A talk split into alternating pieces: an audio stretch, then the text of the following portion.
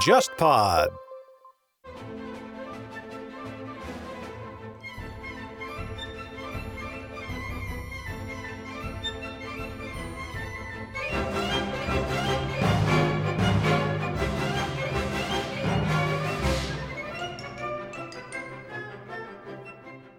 天方乐坛，我是顾超。那今天呢，和我们的老朋友啊，博乔老师和沙青青老师一起聊天，欢迎两位。大家好，大家好。今天我们聊的这个话题是比较应景的，是吧？到了十二月了，那肯定就要开始关注这个新的一年了。那么赶紧这个把今年这一年送走。那么二零二一年一开始，那音乐界第一件大事，对吧？就是维也纳新年音乐会。以及各种各样的新年音乐会啊，从这个十二月底开始就有各种各样新年音乐会了，所以我们今天就聊一聊这个问题。呃，我们先讲讲这个大家印象当中看过的一些各种各样的新年音乐会好了。我的话好像就是说这几年的上海嘛，因为上海也有新年音乐会嘛，就是看那个上海交响乐团的这个新年音乐会。莫斯特吗？呃，莫斯特是上海大剧院的新年音乐会和上海歌剧院乐团，那个我也去看了一场，很不错的。啊，就是各个城市现在都有自己新年音乐会，是吧？请一般就是请交响乐团，然后完了之后呢，演一些古典的曲目，通俗的、耳熟能详的，或者大家觉得就是说有一些新年气氛的，啊，金曲云集，对，比较喜庆的。你们看过什么样的新年音乐会啊？我已经在节目里面说了至少两次了，就是我 就是那场我我人生中看了看的第一第一场音乐会，在博乔老师的观演史上是非常著名的一场音乐会。对对对对，就是我人生的一小步这样我们节目的一大步。然后对，然后其实新年音乐会我听的比较少，嗯，对于我个人来讲，它可能嗯性价比比较低，当然它的音乐都非常好听，嗯，非常适合入门。但是就是有几个考虑，第一个就是他演的音乐都不是特那种特别让你喜欢或者集中欣赏的那种音乐，他都是选择的，就比如说一些序曲啊、卡门的一些组曲啊，就是一些特别好听，但是呢，就是听完以后呢，就是一比较欢乐祥和的，所以有些时候不太愿意把宝贵的金钱 花在这个新年音乐会上，这是第一。第二，就新年音乐会时间往往在这个岁末年初嘛。然后，特别是有些跨年的音乐会，你音乐会完了以后，我们知道上海，上海很多年这个是这个跨年的时候，出租车都很难打，然后地铁又停掉了，会有诸诸多的问题。然后，然后所以说，零零总总加起来吧。但这不正是好机会吗？说牵牵着心上的手，然后午夜漫步的。哦，我 我，然后路上全是走路的人。我的心上人一般都无法跟我一起跨年。这样。对，目前目前是这样，目前是这样。对对对，嗯嗯嗯，是。那沙老师呢？我在上海，我好像没有现场听过新年音乐会，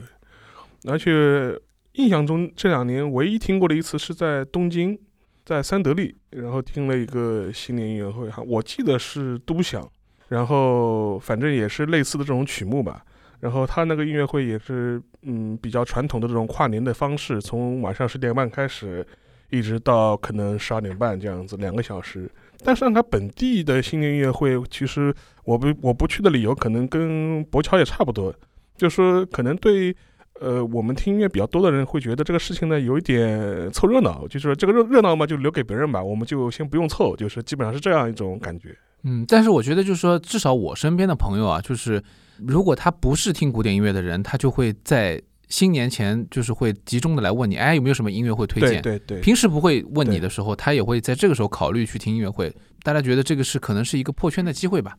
那这样说起来的话，其实像电视里面全球转播维也纳新年音乐会，当然就是一个非常好的给古典音乐做宣传的一个一个途径了。呃，不过。只是施特劳斯的话，我们待会儿讲讲啊，这个可能还是有点怎么讲呢，对吧？新年除了演施特劳斯，其实还有演别的。上海大剧院每年都是演贝九，除了好像今年没有演贝酒。演贝酒可能是从日本来的吧，对，从日本。但是日本又是从德国来的，对，就是日本人学德国人。柏林的每个新年也是演贝酒，但是柏林现在已经不演贝酒了。据说日本人就是演备酒的这个传统是从一战开始，从一战就开始了吗？从一战开始的，因为当时我们都知道德国曾经强占中国青岛作为殖民地嘛，然后在一战的时候，因为日德是分处两个阵营，然后当时也在青岛发生过战争，所以就在在青岛就俘虏了一大堆德国这种俘虏，然后就送回日本去，因为那个时候日本还是要彰显自己是一个文明开化国家。好像那一场应该是备九在日日本的首演首演，所以说当时的话，等于是日本的备酒首演是在德军战俘营里举行的。然后当时呢，因为为了日本人要彰显自己是所所谓文明开文明人文明人，他要给他们很好的这种战俘营的待遇，以至于能够让他们演备酒。在这一次首演之后，就日本人开始接触了备酒，觉得备酒非常好，非常喜庆，对吧？这个传统我们应该接过来。然后真的就是在日本就开始大规模的流行那个备酒，所以说现在给你感觉好像日本逢年过节演奏备酒已经成了一种呃传统了。对嗯，那除了贝多芬这个第九交响曲以外，就是施特劳斯现在是深入人心，是因为可能跟就是央视直播一开始是有关系的，是吧？我觉得就比较复杂吧。其实你说维也纳新年音乐会现在已经牢牢的跟施特劳斯家族绑定，这件事情其实发生的也没有那么早，它其实也就是在二战就是刚开始的时候，施特劳斯家族开始与这个整个的新年音乐，因为新年音乐会的传统其实从一八三八年，其实在维也纳这个就是音乐之友协协会，就所谓金色大厅这边，其实就已经陆陆续续就已经有这么一些活动了，甚至老施特劳斯的孙子，就是所谓施特劳斯约翰施特劳斯三世，爱德华施特劳斯，就是老施特劳斯三个儿子里面最有名的大儿子嘛，就小约翰施特劳斯，他的三弟就是爱德华又又生了一个儿子，也叫约翰，我们称他为三世，他就已经在就是说二十世纪初什么二呃一九一九二八年到三三年。演过六次新年音乐会，不过那个时候呢，这个新年音乐会并不是以施特劳斯家族为中心的，就也是跟我们今天差不多，呃，什么曲目好听演什么，比较喜庆一点这样子。然后是直到这个一九三九年，就是第二次世界大战，其实已经名义上爆发了，但是因真正的比较激烈，可能还在半年之后这样子。然后当时到冬天以后，德国这边要举行一个所谓冬季援助计划。要给这个纳粹当时要给这个很多这种士兵的，等于说鼓舞士气这样子，所所以说就是要举办一个文化活动来提振一下士气。然后从一九三九年开始，在德国人特别是纳粹的授意下，然后在维也纳就会举行这个维也纳新年音乐会。然后这其实本质上维也纳新年音乐会可能跟威尼斯电影节一样，这个都代表着法法西斯，它可能是有一些文化宣传的目的在其中。而且法西斯其实当时其实是不放过任何机会来宣传的，他们在利用这个，比如说拜洛伊特音音乐节宣扬这个瓦格纳，然后利用这个萨尔茨堡音乐节宣扬贝多芬。然后，但是在这个维也纳新年音乐会的时候，他们也遭遇了一个问题，就是他们已经筹划到一半了，但是这个葛培尔，就是当当时的这个纳粹的这个宣传部长，宣传部长，然后他就发现好像这个施特劳斯家族有一点犹太血统，是来自匈牙利的这个犹太人，所以就他们就很紧张，就不知道该不该宣传。但最后他们决定就是淡化施特劳斯家族的可能有一些犹太血统的这种背景，凸显出他们是德奥。德奥传统的这么一个家族，所以说他们就是想着，就是说在维也纳举行这个新年音乐会，并且是以施特劳斯家族的作品为主，因为他们要强调德奥嘛。所以说像蓝色多瑙河这样，就就当然德国也有多瑙河啦这样子，但是蓝色多瑙河。对于奥地利来讲，就是当当当然，当时奥地利可能建国也就二十多年的样子这样子。但是对于奥地利来来讲的话，就它更属于是偏向于奥匈帝国情怀的这么一首作品。所以说，德德国人当时对于演《蓝色多瑙河》是比较排斥的，他们更喜欢演的是另外一首。也是非常有名，叫《皇帝圆舞曲》。好，我们这个上过我们有台忽左忽右的那个高林老师是吧？他应该写过一本这个书，就叫《皇帝圆舞曲》这样子的。他其实是这个《皇帝圆舞曲》讲的是德，就是偏就是是有那种德奥一家亲的那种感觉比较强烈一点这样子的。所以说，其实就是整个维也纳新年音乐会早期其实是一个跟纳粹、跟二战、跟法西斯剪不断理还乱的这么一个关系。然后是后来很长一段时间内。整个维也纳爱乐也试图遮掩过一段这个历史，但是最后其实大家还都是被历史学家们嘛一个一个考证出来了这样子。嗯，还有就是我觉得跟这几年就是到了这个凡是到了逢五逢十纪念这个反法西斯战争胜利的时候，就会有一些媒体也愿意去报道这些内容，所以现在就看到很多国外的媒体啊，包括国内其实也有些自媒体啊或者音乐媒体，他们就开始转这些内容，然后呢，大家又进入这个视野了，是吧？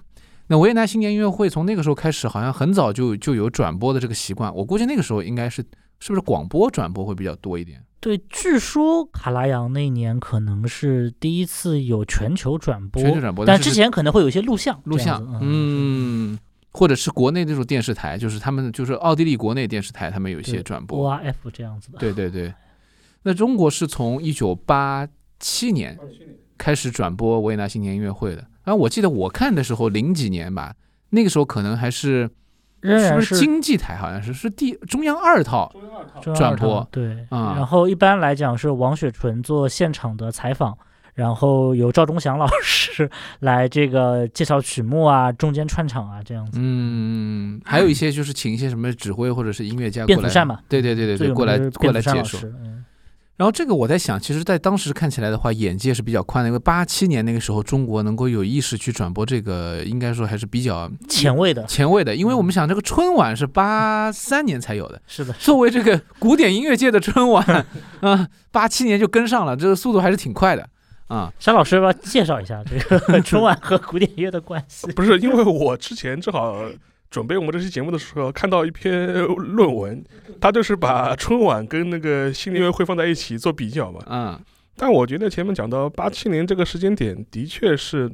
有它的特殊的时代背景，因为整个八十年代的时候，我们也知道中国可能也是在一个不断向海外开放，然后不断积极引入这种海外的新东西的这样一种状态。其实那个时候的话，中国的交响乐复兴也就是不到十年左右的时间，因为文革之后嘛，所以说才开始慢慢慢慢复兴。当时也出现过，就比如说一些海外的一些比较有名的团啊，会来国内访问，当中我记得还出现过一些小的一些插曲，费城、波士对顿、波士顿一些插曲，就比如说还要教大家应该是怎么听那个交响乐啊。其实我们有某些国家领导人吧，其实也对这方面比较热衷，也认为这是哎，我们听交响乐是一种呃提高文化修养非常高雅的运动。所以说，我觉得当时八七年开始转播，的确是有很大的时代背景。我那个时候我之所以会开始听，也是因为父辈他们会开始听交响乐。而且那个时候，就是包括中国在内，八七年开始一些全球的一些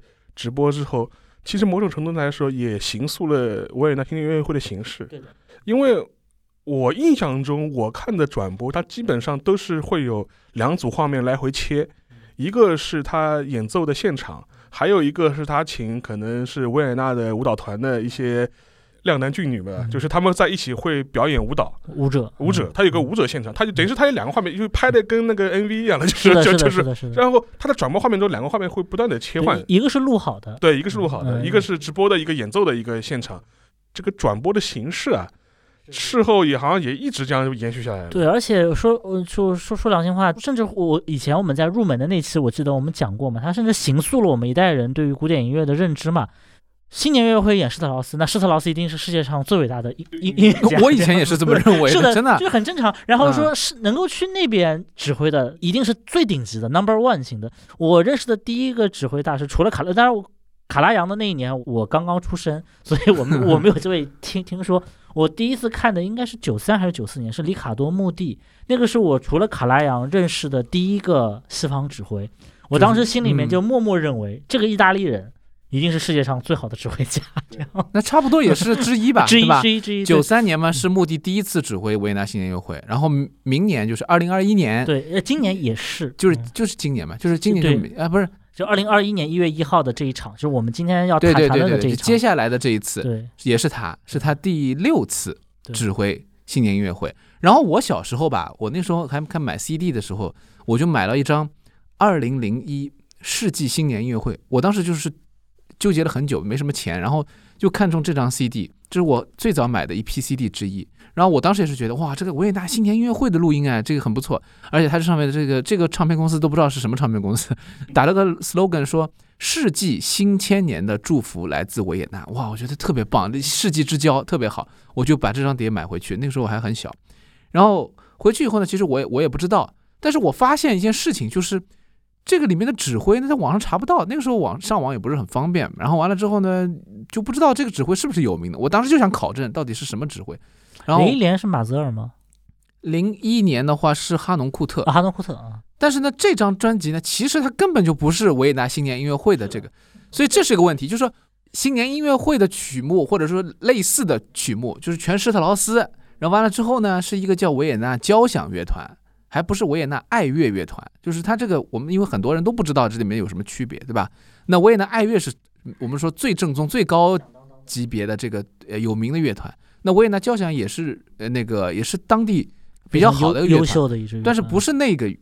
然后完了之后呢，这张碟里面宣传的这个指挥呢叫卡尔弗莱明，我也不知道这人是谁。我到现在查了，现在他可能也只有一两张录音的这种指挥。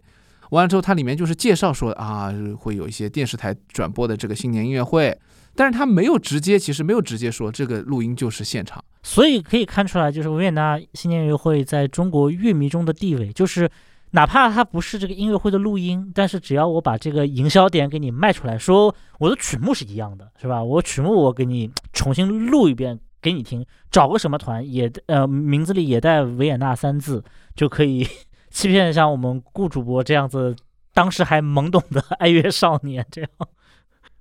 哎，这个真的是没想到。但是我当时确实也觉得，约翰施特劳斯就是最好的作曲家，他写的音乐就是最值得去学习的。这这跟我们前面的春晚逻辑是一样的嘛。是的春晚一上的能够上春晚的那个表演艺术家，一定是最好的，一定是中国最好的。是的，是的。而且就是，而且现在就是中国很还是很多那种堂会演出那种定价都以你有没有上过春晚为标标准，上过了可能就是在一个价码之上了，没有上过可能你哪怕再有名气。你可能都都在一一个价码之下，这样。而且从另外角度来说，这也是大众传播推波助澜嘛。其实你很少有一个音乐会能够像维也纳新年一样，能够全世界的同步在那转播，这不大可能嘛。而且而且破亿嘛，就对，就是据说破亿啊，这这这几年不太知道这样子，这个确实是比较少这样。而且另外一个就是说，我从八七年开始，我想正好求证一下，就是有人是说拉德斯基进行曲鼓掌就是从八七年开始的。有这种说法，但据说八五八六年的时候，洛洛林马泽尔也这么做，但因为八七年好像是第一次的 就直播了，所以就特别有名。你包括呃，就是著名的致辞，就是现现在是有一个非常著名的一个，就是啊，我自己认为是有一点点矫情，但是确实是一直在延续的一个传统。就是我们知道，就是呃返场曲目的最后一首是拉德斯基进行曲，倒数第二首呢是这个蓝色多瑙河。然后呢，在演蓝色多瑙河的时候呢，就会出现一件比较矫情的事情呢，就是指挥也知道会发生什么，但他仍然要指挥开头。一一开始应该是弦乐部的碎弓，然后他哒哒哒哒哒，然后我们就是节目里面可以播一下这个碎弓的这个段落这样子的。然后观众会用鼓掌来打断这个碎弓，打断完碎弓以后，指挥就会放下手，然后回头。向观众以各种各样的方式进行致辞，然后拜年，对对对，就是新春拜年这样子的。大哥大嫂过年好，对对对对，你是我的爹，我是你的儿，这样子的，就有这么一段，就就这么一个场景在里面这样。然后，然后接下来观观众掌声，就是就指挥带领全体乐手向观众拜年以后，然后再开始正式的演奏这首十分钟的这个这个蓝色多瑙河这样的。所以说，这个传统呢，据说是一九八九年这个阿巴多，阿巴多，那小小克莱伯，呃，有人说阿巴多，有人说小克莱伯，阿巴多是八七年，八八七年是卡拉扬啊，八六年，八六年是吧？还是八七年？那就是八八年，那就可能就是在小克莱伯，就是小克莱伯是八九八九年，然后那个阿巴多可能九零年这样子，阿巴多是对对。然后应该就是在阿巴多和我我查到的资料说比较偏向于说是阿巴多这样子的，嗯，然后说是然后这个这个传统其实是八九年的时候才开始形成，就是在蓝色多瑙河中必须要有一个打断指挥的一个环节，那这个环节挺挺辛苦的，我觉得干嘛就不好好的。回头直接拜个年呢，对吧？但是好像就这个东西像个密码一样，就是你如果知道这个密码的话，就会比较有优越感。不，这种感就是新新民俗。对，新民俗，新民俗，是的。其实到现在也也也就三十多年的时间，但是已经形成了这个牢不可破的这么一个传统。对，阿巴多是八八年和九一年两年新年音乐会啊，那可能是八八年。对，但是也有说是八九年。克小克莱伯，不过卡拉扬之前可能就有人带领鼓掌，这个是应该是公认的啊。只不过是中国观众正好看到了这个八七年的这个卡拉扬这届新年音乐哎，会。然后这个影影响真的是非常厉害。我记得嗯我当年上中学的时候，我们学校的乐团有一次莫名其妙非要在我们我我们春游这么一个放松的时间，拉我们去音乐台，就是南京中山陵对面不是有有有有有个音乐台吗？然后在那边要举行一个可能三三四十分钟的一个音乐会这样子。然后那个指挥非常兴奋，最后一最后一首曲目就是拉德斯基进行曲，然后他非常兴奋的一定要带带领着所有的的同学鼓掌，但是所有同 同学基本上不看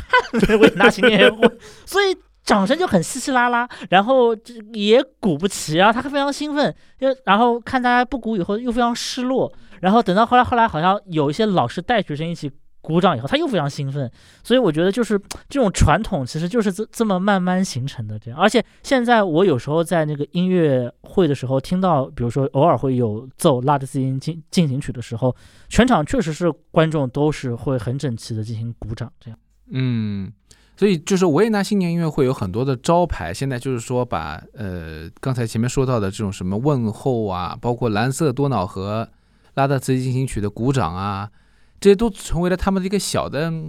怎么说一个小点吧。因为施特劳斯确实是你再怎么演呢，他就是那个味道。啊、然后有一些小的创意，比如说还有加入一些纪念年份，把什么莫扎特啊、贝多芬都别落下，对吧？比如说今年今年是贝多芬纪念年，所以他们也也演了贝多芬的这种舞曲，虽然是很小的作品，但是也是跟这个气氛上要要贴合嘛。对，但是有一年还是挺好玩的，就是嗯有一年应该是斯贝柳斯年，一五还是一六年啊，演了那个然后他们本来说要演《悲伤圆舞曲》嗯。但是没想到《悲伤圆舞曲》至今贝多斯贝斯贝柳斯的后人还是什么基金会仍然要 charge 这这首曲目的演出费用，然后他们以一个可能上千万至上亿级别的演出的这么一个筹划，居然觉得这首曲目的费用太高，所以他们不愿意支付任何的费用。会不会是趁机他们西贝柳斯的后人也敲了一笔？也有可能要价不是正常的要价。对我听说那年应该就是没有演《悲伤圆舞曲》这样子的。嗯嗯嗯是的对，然后呢，蓝色多瑙河有一次应该是演了作为一个结尾，对吧？拉德茨基没有演，应该是二零一五，应该是二零零五年，对印尼海啸。对嗯海啸的时候，因为拉德斯基金曲是比较昂扬喜悦的这种，然后最后就让用这个蓝色多瑙河作为结尾了。而且当时的那个维也纳团 团长还当时还进了献了一个花圈，我记得。啊，是的，是的，是的，他当时就是什么，然后读了一个像慰问函一样的东西。是是是。嗯，我唯一三次在那个维也纳金色大厅听音乐会里面有一次，唯三对对对，正好还赶上了日本海啸，然后一开始还有起立默哀一分钟，然后巴伦博伊姆还专门献了一个乐章，然后而且是没有，就是他是建议观众不要鼓掌的一个乐乐章，所以就是好像就是维也纳爱乐好像在这种重大灾难的时候都会做一些这种。那那我就不知道他们今年会，呃，也不是二一年会，二一年比较特殊嘛，因为没有观众，对，我们聊到现在好像都没聊这个话题。但我觉得那他二一年是不是也要读个什么诗名或者是慰问函的？我估计是要的，应该是要的可以关注一下今年的转播，我觉得应该中国也会转播吧。嗯，应该会应该会，每年都会啊对。他说，但但是他们自己也很不容易，就说这个音乐会能演就不错了，就是因为转播其实还很花功夫嘛，这当中所以就啊有一个问题，如果没有观众的话，拉德斯基曲怎么演？自己鼓掌、自己跺掌、跺脚，跺跺，哎，对，一边这个这个其实，在那个里面也是会，就是乐手会有一些肢体表演这样子的。其实新年音乐会一直在最近一直在玩花样了，以前就是感觉是一个传统，所以从一开始的时候指挥都是固定的，对吧？然后就说有这个代际的关系，那么这个代际好像就是卡拉扬打破的，对吧？没有，我觉得是马马泽尔，就是博斯科夫斯基，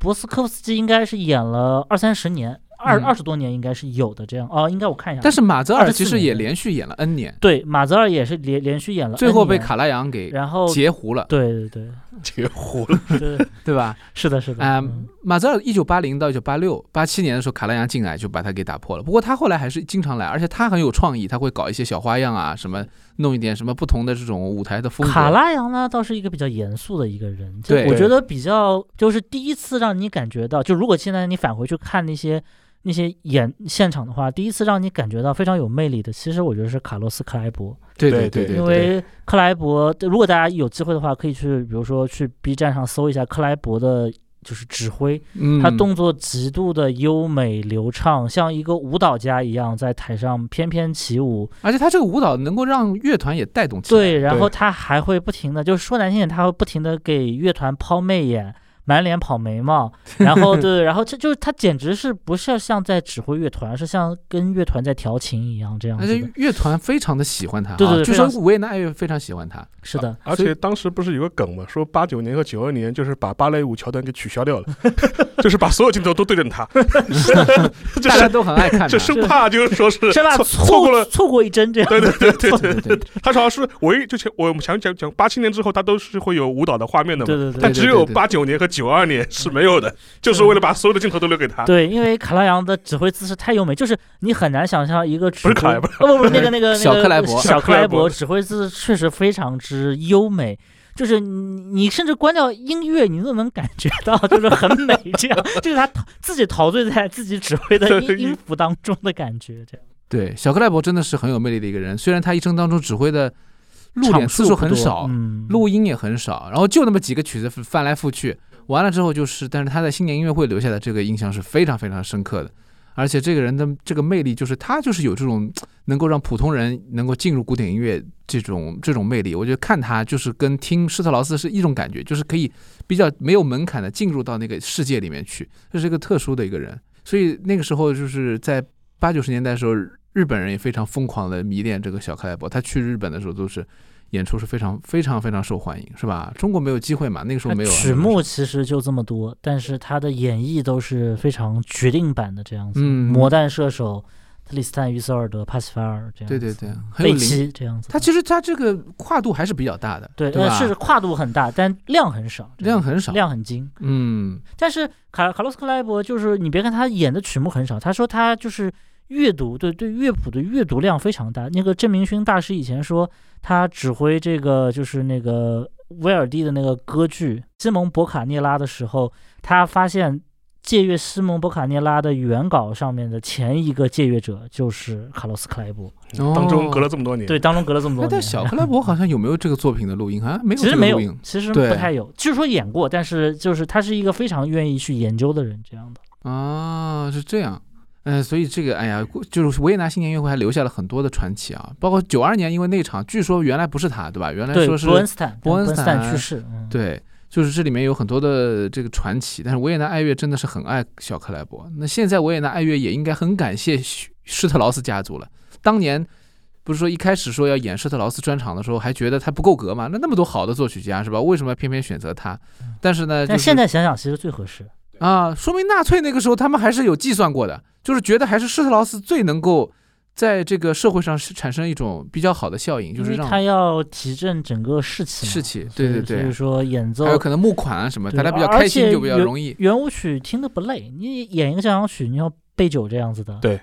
嗯，七十分钟，你做做那个，而且其实挺严肃的，我觉得，对吧？特别是前几个乐章在 B 小调里面转来转转去这样子，你演一个圆舞曲，而而而且这个曲目非常有那种社社交属性这样子的，嗯，社交属性比较强。所以新年里面演施特劳斯给古典音乐确实打开了一扇门，很多人就愿意在新年听音乐会，这就是一个怎么说一个循环吧，对吧？一个循环，嗯、很多人就觉得这个新年音乐会就是值得听的，其他东西我也不要听，就是要听施特劳斯。呃，历史上也有很多创意，然后我我觉得就是说，那么多年的施特劳斯演下来，大家还愿意看，也是因为新年音乐会现在开始越来越多，比如说卡拉扬他请个人来唱，是吧？梅塔有一年不是请了童声维也纳童声合唱团来唱，嗯对啊，这些都是，还有比如说有的时候搞一个什么小的什么道具，对吧？嗯，弄一个小喇叭啊，什么什么变个小魔术啊，什么。火车波尔卡的时候，然后还还有那种无穷动，然后还有那个那个还有那个叫呃不不应该叫窃窃私语博尔卡，应该叫那个叫什么的？闲聊博尔卡对闲聊博尔卡对闲聊博尔卡，乐手们还会就是稍稍微唱两句这样子的，然后非常有非常有带动感，就是一个可以嗯。跟观众互动的这么一个节目的感觉。然后然后零九年不是演那个海顿的告别嘛？啊，然后也是前面我们之前节目里聊过嘛，就是所有乐手消失，也故意要在新年音乐会玩这么个梗，是对对因为零九年也是海海顿纪念年嘛，纪念年，嘛对对对，是的，，是的，是的。嗯，所以维也纳新年音乐会也在进化，但是它这个根本的东西脱离不了。那么就跟我们那个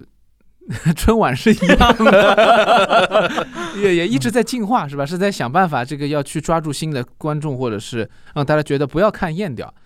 然后我觉得我们今天还有一个话题可以讲一下，就是维也纳新年音乐会的这个祝福里面有很多的，就是中国出现的场景，对吧？这个请博博乔老师要不要给我们揭揭晓一下？一共有多少次就是提到用中文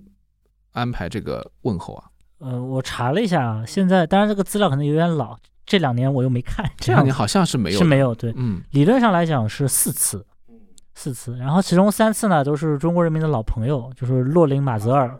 对对对，然后马泽尔同志呢，他天才，呃，很小的时候，八九岁的时候，小提琴就已经拉得让非常让人叹服了。对对对，所以说他从小就游历各个国家，他会有非常多的语言。他在这三年理论上应该都是用世界上各种各样的语言向全世界人民问好之后，他最后用中文，每每一次去说都是用中文来压轴的，说新年好这样子。他总共是在应该是九六、九九和零五年，一共三个年份都用这个新年好来作为他的这个祝福的压轴。不，我觉得他应该是不会中文的。对他只是他只是说愿意。我记得有一次我看了一个央视的一个转播，就是央视转播，他们其实之前还有一个访问嘛，就是有个他们央视的记者会去维也纳访问这个指挥嘛。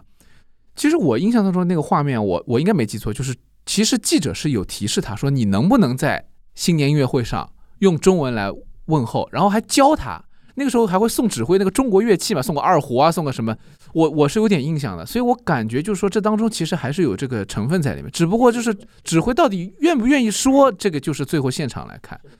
当然，最让中国人印象深刻的还是那个零二年，对吧？小泽征尔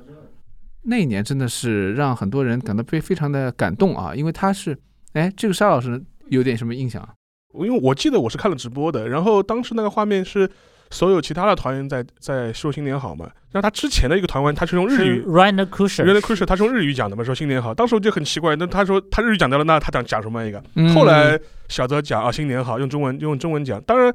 也是虽然是意料之外，但也情理之中吧。因为小泽他本来跟中国的关系就很亲密嘛，他出生在沈阳嘛，对对对，就是没错，他出生在沈阳，然后就是我们可以说这种满二代，满 满洲的二代嘛，就是就是所以说说，然后他即便是将来战就战争结束之后，他回头返回日本，其实他跟中国的关系还是保持一个相对来说比较友好的这种关系，而且对中国的一些年轻音乐家也是一直比较提携。从这角度来说，他愿意就说是用中文来做一个发言，就以一个日本音乐家的身份，其实对对中国人乐迷来说是非常受用的嘛。而且当时又是一个两千年之后的这样一个时间点，所有人都觉得哎。非常开心，有有，而且就说是这么一个来自日本的音乐大师，然后在这样一个场合上对着全世界的人说讲了句中文，说新年好。嗯，这个嗯意义呢，可能跟马泽尔同志就说是出于呃好玩的这种讲法，可能又不太一样。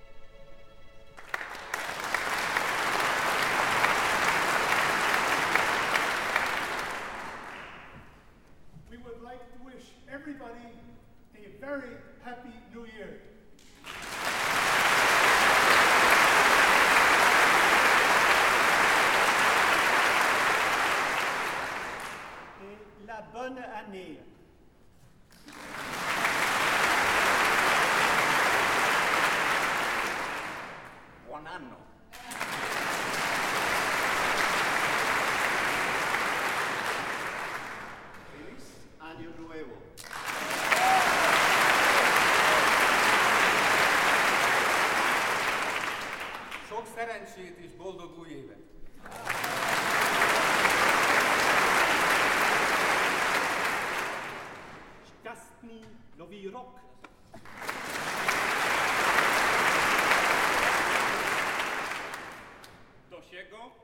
那次是真的是最普世的一次，对。就是他真的是一个一个团员一个团站起来，而且感觉是那个团员用他自己的母母语来说新年好，对对，对。然后最后是当时的这个首席 Rainer Kusher，然后嗯。他说用说突然说了一句日文，这对样子对对对。对，然后大家就会很好奇，就就是说这个这个小泽征尔先生会用什么语言说，结果他最后用中文来说这样子。嗯，人他其实在现场静默了一一小一秒钟，然后后来发现这蛮有意思的。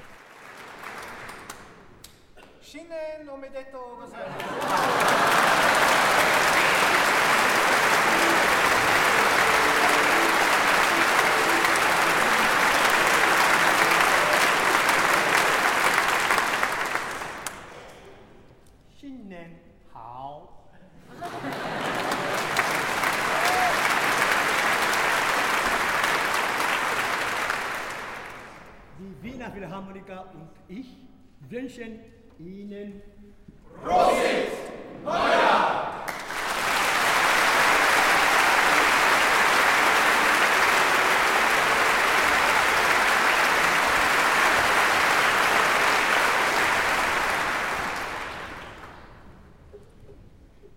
而且我估计现现场观众其实不太能听出来这是中文，他们应该，我觉得应该知道吧？但是因为现场很明显，我，觉得因为现场是有非常多的外交官，因为对。每对对对。年这个活动是有很多外交官来是的参加的，是的是的这样嗯。但是其实我觉得还有一个原因，就是因为那个 Raina Kushel 他的老婆是日本人，哦对对对对对是的所以呢，就是说这里面交给他来说又很合适，又很合嗯就是所有一切都很合理。对，很合所以理，很合理这个，很合理，很合，理对。而而且还有一个神转折这样 子，神转折就是啊，哎，对对，就是对这就是交换的这个转对对对交换的对对对对对对对。嗯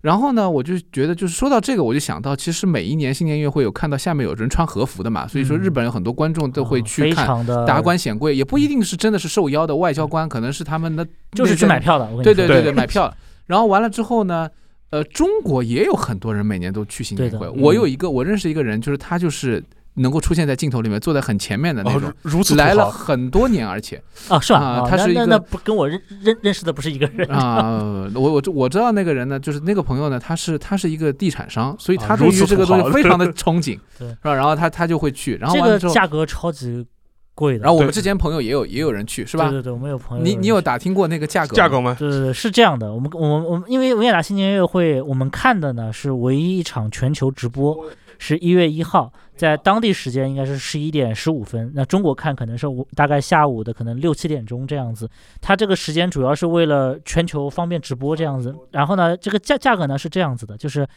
一月一号肯定最贵，另外还有两场呢，分别在三十号和三十一号，离一月一号越远越便宜。然后三十号的价格呢确实不贵，站票呢站票啊仅仅两百欧，仅仅两百，一百一百一百 仅售一百一百九九十五欧。然后你如果想坐在最好的区域呢，那是一千四百九十五欧，就一千五百欧这样子。然后呢，这个呢是要抽签的，就是不是每个人都能抽到的。抽到的比率是多少呢？就是据说就是是一比十九，就是你可你如果自己想去听的话，想买这个票的话，建议你发动二十个亲朋好友，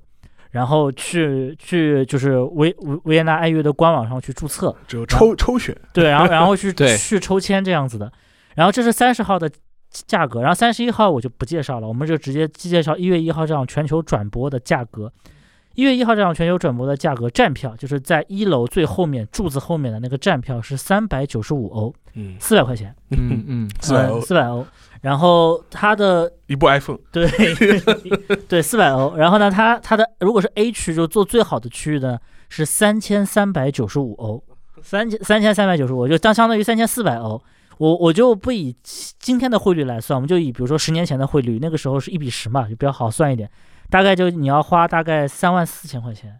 能够坐在 A 区。而且当时我们的这位朋友去维维也纳的时候，他因为非常激动嘛，所以他犯了一个错误，就是他去的时候没有带礼服。啊，尴尬了，维也纳新年音乐会因为是非常非常正式的场合，所以他对对你的服装着装有要求着装是有要求有的。dress code 的，对对对，所以后来我们就建议他买一套就是女士西装，因为女士西装也是可以的这样子，因为它也嗯它也算个正装嘛这样。对，对对对然后而且又没有说那种华服，你一买很贵，然后呃你回来又穿不了几次这样子的，然后最后然然后所有这些价格呢，全部是官网价格，还有黄牛票还价格。有黄牛票，我当时那个朋友应该是买了大概就是三十号的票，是大概九百四十五欧的票，就是大概就是一千欧的票，然后在中国的黄牛网站上是六千块钱，所以他最后他是花了六千块钱坐在了一楼比较边边角角的位置上，听完了这场音乐会这样子。然后感哎感觉值吗？值他是因为是是那个当时那个指挥是马里斯杨松斯，就是去年这个刚刚去世的这个这个拉脱维亚的指挥，然后他当时是非常非常的喜爱这个指挥，所以说他有生之年就是你听他的音乐会不难，你听他的新年音乐会这个非常难，所以我我们有几个个别朋友也帮他去抽签了，但是人数太少，可能就四从来不可五个人嘛，能抽到，对，就就抽就是抽不到。最后他是斥巨资，就他他他当时钱也不太多，这样子，对，我觉得一般都是现在都可以找到旅行社，他们有这些资源可以。对，帮你订这样子的，对，但但但是这个票真的不是说你有钱，就是黄牛价格是非常夸张的这样子。对，也没有办法，因为它嗯毕竟数量是少，想去的人是多的。对，但我认识我的一个同学，他是这个奥地利大使馆的，自己没有去过，但他说各国使馆其实是有配额的，就对是他会配给你一一两张票这样，因为其实对奥地利政府来说，这也是一个重要的一个国际宣传场合。是，的，是的，能够每年一度，对吧？然后把二呃把奥地利的就是文化形象，对吧？嗯就是能够展现在全世界面前。然后当然也要做一些外交上的一些社交嘛。社交对，所以你这个不是有三千多欧就能听听得嗯到的，嗯，哎呀，所以说听 新年音乐会其实还有很多选择了。我觉得我们以后可以再聊，就是其他的其他的新新年年音乐会，因为其实在德国也有很多新年音乐会，柏林、德累斯顿、巴伐利亚的那个慕尼黑，慕尼黑，对慕尼黑。嗯，还有很多，其实还有很多，而且这些音乐会之间是有一个互相较劲儿、竞争竞争争关系嗯，的。要抢收视率这样。对对对，没错没错。所以这个我觉得有很多，呃，可以聊的话题。不过维也纳新年音乐会，既然它是这个古典音乐界的春晚嘛，它肯定就是 大家最了解的一个。所以从这开始，我觉得以后可以跟大家继续聊一聊这个内容啊。当然，最后那个我们今天博乔老师跟我在讨论说放什么音乐，最后其实我们放一个蓝色多瑙河，我觉得是蛮合适的啊。然后呢，也在音乐声当中，让我们一起期待二零二一年的到来。对，对对不要再是一个噩梦一般的 年份了。啊、那么希望这个音乐把一切都都都带过去啊。那我们也这个这个期待新的一年有更多好玩的节目。然后大家如果说有这个各种各样的问题和需求的话，可以在我们的这个下面留言，是吧？然后我们可以在节目当中做一点这种互动环节。哎，我最后插一句，今年上海有什么新年音乐会吗？有的。上海新年音乐会就是上海交响乐团的《唱支山歌给党听》，由于龙指挥上海交响乐团。哦，全场好的好的，剪掉剪掉剪掉这段，这不用剪，不用剪，不用剪。啊、还有什么？还有就是上海大剧院的上海歌剧、上海歌剧院交响乐团和许中的嗯歌剧精选。嗯，就唱唱段折子戏了。上海音乐厅是应该是那个彩虹合唱团嗯专场跨年，啊，对？然后东艺的话好像是也是有他的新年乐，它是一个，但是它是一个在中国的外国人组织的乐团。嗯，就业余乐团。嗯，不是很清楚它到底是什么水准，但是他嗯们是一个，也是一个新年曲目的音乐会。嗯，反正我觉得现在就是新年，就是各种地方都有各种音乐会了。对，好，那我们今天就到这里结束，下期再见。拜拜。拜拜。